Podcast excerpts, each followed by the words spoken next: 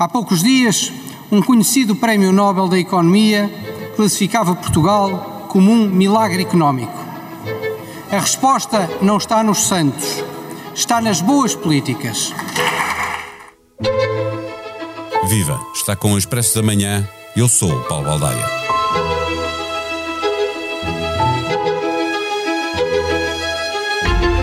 O orçamento do Estado para 2024 está aprovado. Foi para isto que o Presidente adiou a demissão do Governo. Depois disso, falta dissolver o Parlamento, o que só acontecerá em janeiro, para que as eleições possam ser a 10 de março, como decidiu Marcelo Rebelo de Sousa, para dar tempo ao PS de se reorganizar.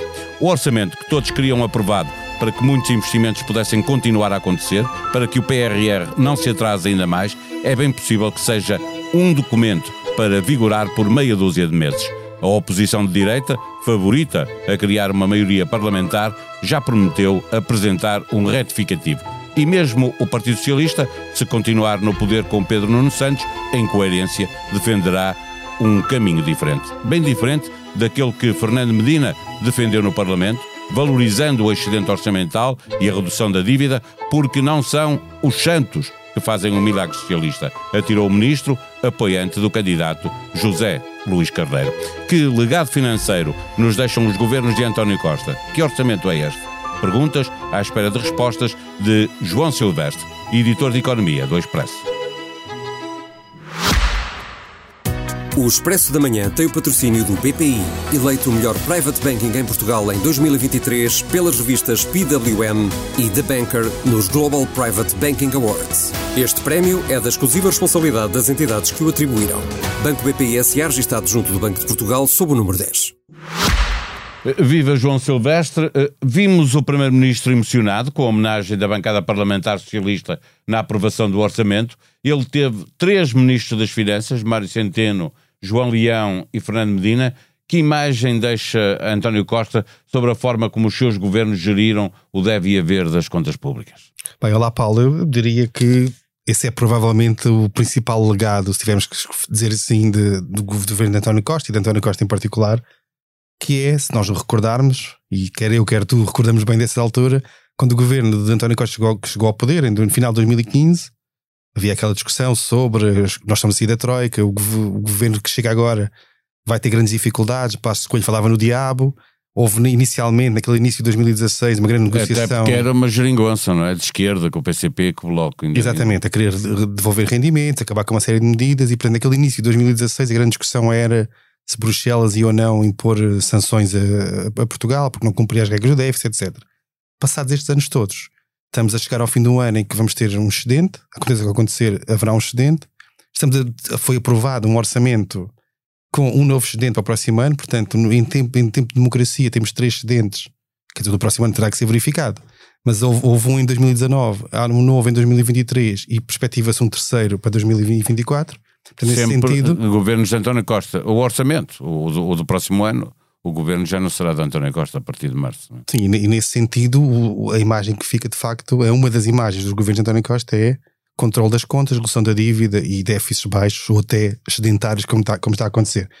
E é, e é uma imagem que fica que tem trazido algumas vantagens importantes a Portugal, nomeadamente em termos de taxas de juros internacionais da dívida, ratings, etc. E, portanto, mesmo neste, nesta conjuntura de crise política, tivemos um aumento de rating no margem internacional quando aquilo que normalmente as agências de rating pensam é, na dúvida, preferem retrair-se e esperar para ver o governo que virá e, e, sabendo qual é o governo que virá, o que é que vai fazer quanto às contas e sobre isso há sempre divergências, não é? Olhando para uh, o, o, orçamento que acabou por ser aprovado, uh, de alguma maneira, mesmo antes da queda deste governo, tendo em conta que em 2004, em 2024 já, vi, já havia europeias previstas, o orçamento já era eleitoralista?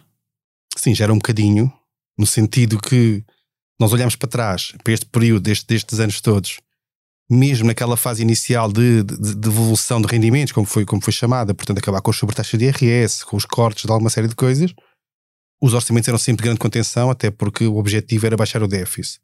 Portanto, tirando os ano, o, ano da, o ano principal da pandemia, que era um ano especial, em regra, os, os orçamentos eram de grande contenção. E deste ano, para 2024, de facto, há essa alguma expansão, não, não exagerada, Aliás, Portugal é dos países mais contidos da zona euro, enquanto países como Alemanha, Itália, etc., têm déficits altos, Portugal tem sido bastante contido, mas ainda assim era um orçamento simpático. Tem, tem uma redução de IRS importante e tem significado para alguns escalões de rendimento, e tem algumas medidas de, de, por exemplo, aumento de salários na função pública, aplicação da, regra das pensões, que sendo a regra legal, nem sempre tem sido aplicada. Portanto, nesse sentido, é um orçamento simpático, até porque tínhamos eleições. Só que eram europeias. Sim, e entanto houve legislativas. Sem essas seriam possíveis todas aquelas alterações que vimos acontecer entre a discussão na generalidade, aprovação na generalidade e aprovação final global. Eu diria que não. Ou seja, não, não é possível ter números ainda do impacto de tudo isto mas eu diria que uma parte importante destas medidas que foram aprovadas já durante a especialidade, e há sempre algumas que são, naturalmente, uma parte delas foram aprovadas precisamente porque estamos em, em tempo de em preparação de eleições e, portanto, é normal que isso aconteça. Aliás, o próprio Ministro das Finanças dizia sobre a história do IUC, que é a medida mais, mais emblemática daquelas que foram agora aprovadas ou não, ou não votadas, no fundo, a subida do IUC não vai acontecer, dizia, eu defendi esta medida, acho que ela era importante, mas estamos em, em período, o governo está de saída mas para eleições, portanto, o PS que decide como quer fazer e, portanto, acabou com o IUC.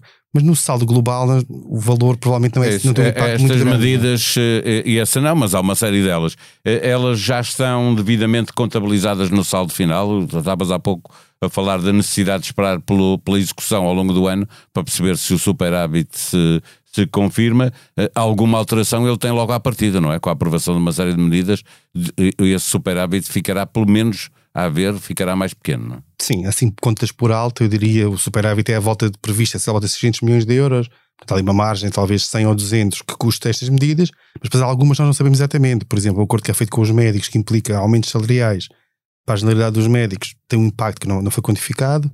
O próprio aumento que é feito para, para os funcionários públicos, para os técnicos superiores, para lá do que estava previsto e aquela aceleração da, da, da progressão de carreiras, também não está aparentemente previsto ainda nestes números, portanto é natural que o salto seja pior, embora partindo do superávit de 600 milhões de euros há, margem para poder, obviamente, gastar é, mais sem, embora sem, basta zero. Mas basta que haja um, um pequeno uh, descida no, no, crescimento económico, na previsão de crescimento económico para pôr em causa o superávit, ou mesmo assim com não, não, é, será possível ter esse superávit? Não, esse, esse, eu acho que essa é a hipótese. Se o cenário macro, que, que, o governo tem uma previsão de crescimento que neste momento, para o próximo ano, que neste momento é um bocadinho otimista face ao que se tem, que se tem visto. Eh, tivemos agora, esta semana, a OCDE a dar 1.2 para o próximo ano, a Comissão Europeia também tem 1.3 e o governo tem um, um bocadinho mais, 1.5. É um, é um valor, não é, não é fantástico, mas é um valor acima, de, acima daquilo que é a previsão geral e num ano em que tudo, tudo aponta para que haja uma desaceleração geral. Aquilo que a OCDE, por exemplo, prevê é que o crescimento da economia mundial este ano seja provavelmente o pior, este ano não, o próximo ano, 24, provavelmente o pior desde a crise financeira. É um ano de crescimento ainda, apesar de tudo, tirando, a, tirando o ano da pandemia. Portanto, é um ano de crescimento, mas de menor crescimento.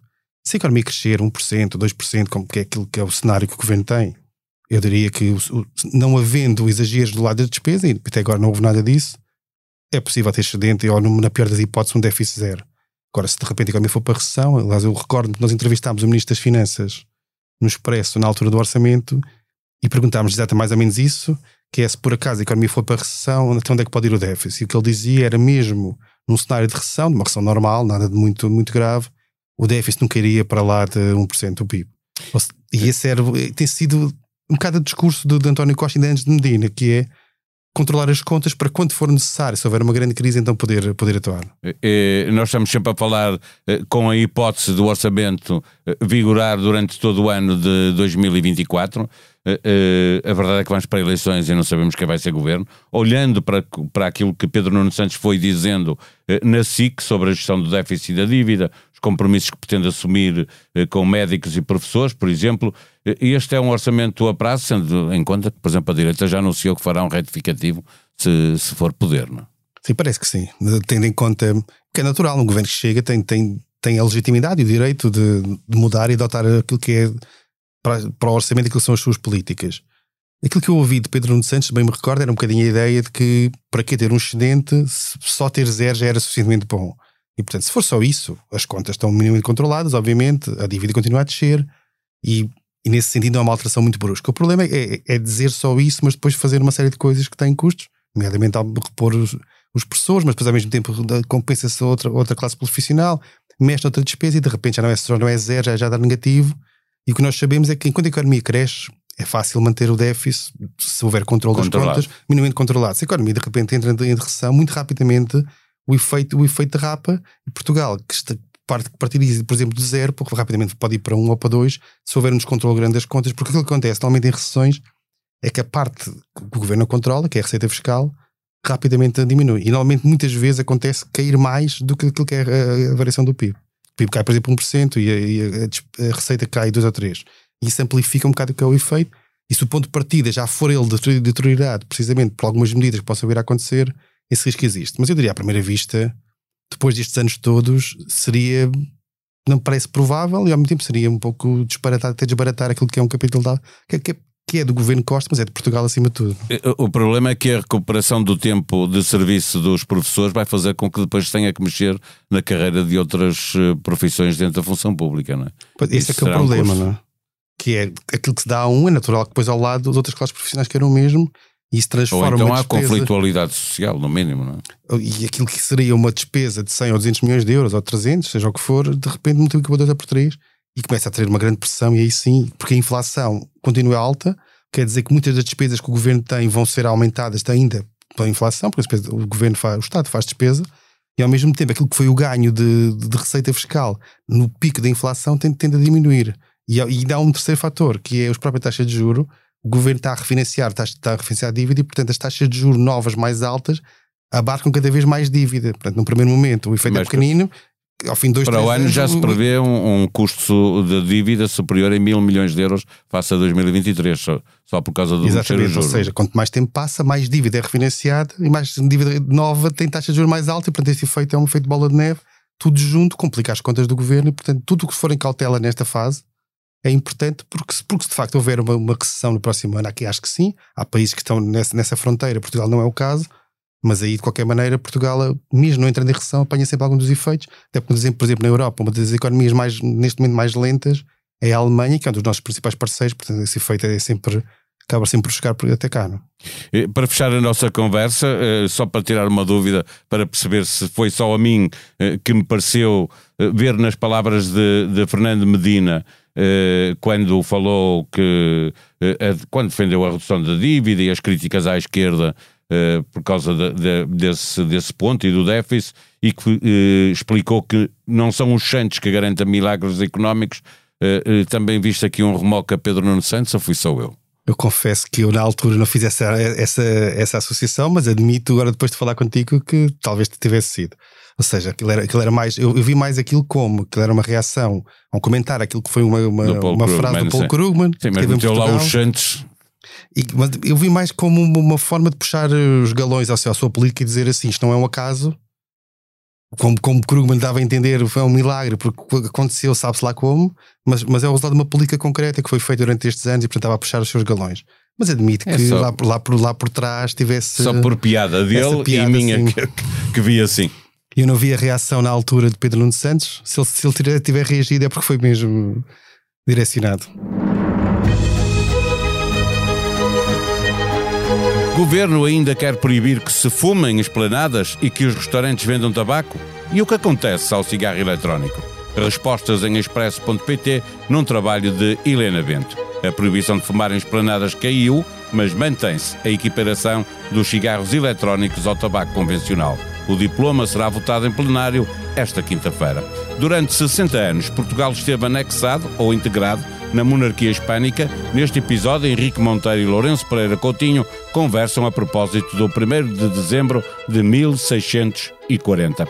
O Expresso da Manhã tem sido, ao longo deste ano, um dos podcasts de informação mais ouvidos em Portugal. Aos jornalistas da SIC e do Expresso e aos sonoplastas que comigo fazem este podcast, deixo o meu agradecimento que estendo a todos os que estão desse lado a ouvir. Vamos nos encontrando por aqui com sonoplastia de João Martins. Tenham um bom dia e um bom fim de semana prolongado.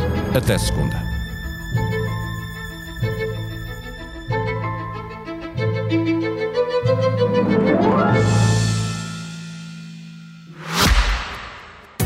O Expresso da Manhã tem o patrocínio do BPI, eleito o melhor private banking em Portugal em 2023 pelas revistas PWM e The Banker nos Global Private Banking Awards. Este prémio é da exclusiva responsabilidade das entidades que o atribuíram. Banco BPI SA registado junto do Banco de Portugal sob o número 10.